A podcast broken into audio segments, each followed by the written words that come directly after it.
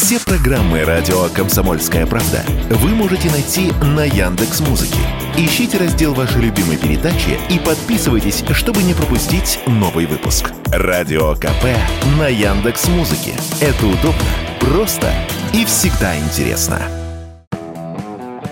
Миссис Вселенная из удмуртской глубинки, небольшой деревни Старая Гыя. Елена Максимова завоевала титул самой красивой и умной среди замужних дам. На конкурсе «Миссис Вселенная» впервые за 16 лет именно россиянка произвела настоящий фурор. Пророчили победу представительницы страны-хозяйки Болгарии. Елена завоевала также титул «Миссис Удмуртия» и вторая вице-миссис Россия. Этот опыт и помог ей победить, говорит сама Елена Максимова. Любая девочка, наверное, очень хочет попасть на международный уровень. Очень хорошо, что у меня есть за горами уже два конкурса. Это «Миссис Удмуртия» и «Миссис Россия». Конечно, я хотела себя попробовать. Э, значим для меня этот конкурс тем, что я обрела новых подруг, новых сестер.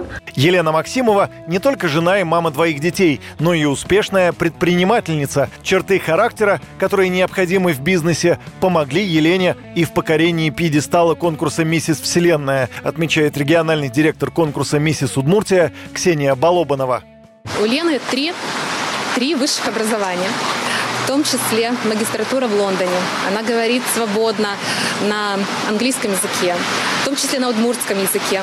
В этом году в конкурс включили и необычный этап. Каждая участница должна была подготовить доклад на тему насилия в семье. Елена рассказала, что уже давно занимается благотворительностью в этой сфере.